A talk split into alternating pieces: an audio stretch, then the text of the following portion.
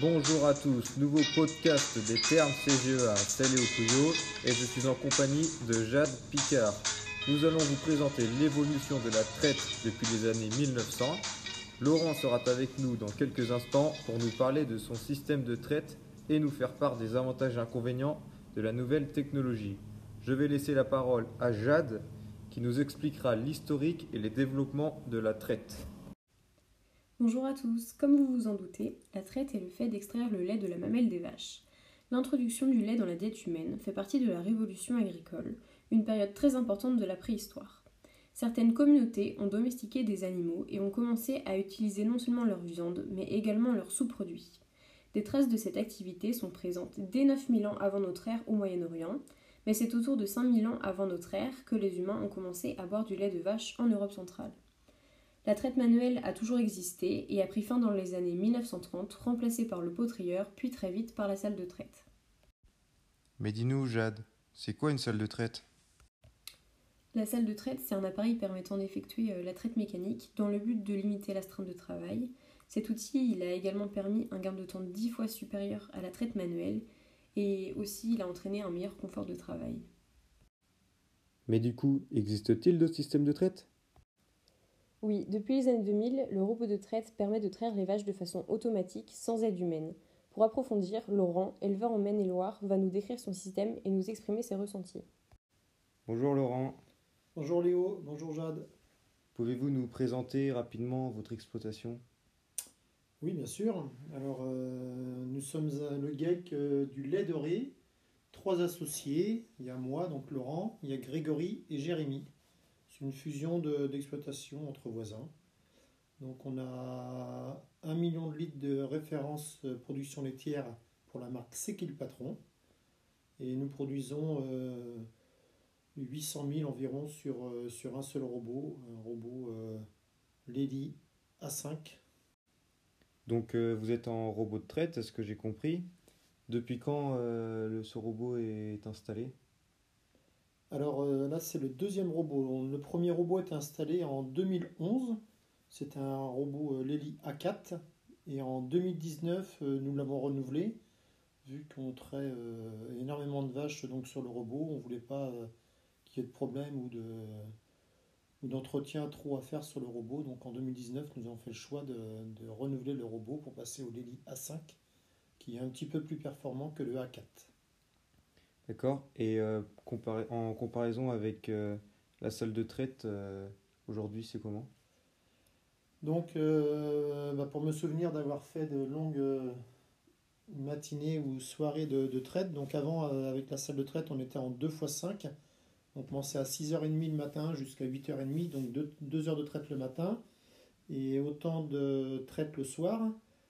Et maintenant, c'est vrai qu'avec le robot, donc il y a l'avantage on peut commencer un petit peu plus tard. Et euh, au niveau astreinte, euh, le travail se répartit plus dans la journée qu'une astreinte du matin ou du soir. Et au niveau production, euh, c'est comment en comparaison? Donc aujourd'hui en production, on est à une moyenne d'environ 32 kg de lait par vache. Et avant, quand on était en salle de traite, nous étions aux alentours de 25 kg de lait.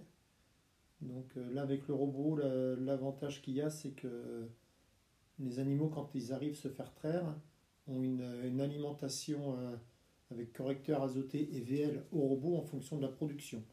Donc c'est plus facile de, gérer la production vache par vache et l'alimentation vraiment en fonction de, leur production. Donc on optimise mieux qu'en salle de traite. Donc je pense qu'il y a une évolution de la, la quantité également par rapport à l'alimentation qui est mieux gérée.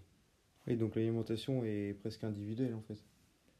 Donc on a une alimentation euh, ration de base à l'auge et après vraiment en individuel en fonction de la production. Une vache qui fait 60 kg de lait par jour, aujourd'hui a 7 kg de farine au robot et une vache qui fait 20 kg de lait, on va dire elle a, elle a moins d'un kilo de farine au robot. Donc c'est vraiment jouer la farine en fonction de la production. Et c'est grâce au robot que cela c'est possible. Alors chez nous c'est grâce au robot, mais dans d'autres exploitations il peut y avoir un système de DAC qui, peut faire le relais pour l'alimentation individuelle. Mais chez nous c'est vraiment grâce au robot qu'on arrive à, optimiser la production par vache. D'accord, très bien. Et euh, en avantage et inconvénient, euh, comment ça se passe? Comment c'est? Alors le, le- majeur avantage, moi je dirais que sur, euh, sur le robot de traite, c'est qu'on est un petit peu plus libre de faire notre travail quand on veut dans la journée. Il n'y a pas d'astreinte le matin ou le soir.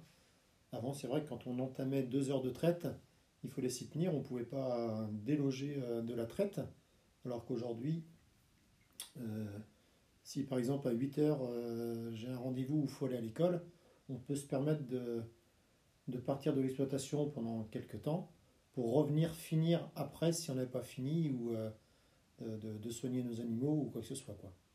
Après, les inconvénients, euh, c'est qu'on est tous les jours euh, avec un, notre téléphone portable avec des alarmes. Le robot, quand il est en panne, que ce soit à n'importe quelle heure de la journée, même de la nuit, ça peut arriver à 3 heures du matin, de se lever pour réparer le robot pour, euh, pour les, les- les- petites pannes qui peuvent arriver euh, même en pleine nuit. Étant donné qu'avec un- le nombre de vaches qu'on a dessus, le robot ne peut pas se permettre de s'arrêter euh, trop longtemps. Aujourd'hui, on a 23 heures de traite à peu près par jour. Donc, euh, il n'y a qu'une heure de battement. Donc, c'est pour le lavage et puis, euh, et puis différents petits trucs. Quoi. Oui, donc il tourne non-stop, non-stop alors. Il est en non-stop, oui. Euh, il est vraiment, euh, on va dire, au taquet, comme on dit euh, dans le jargon. Et pour améliorer ça, euh, vous avez pensé à des pistes d'évolution? Alors en piste d'évolution sur le robot, on n'a pas 36 000 pistes si on veut produire plus.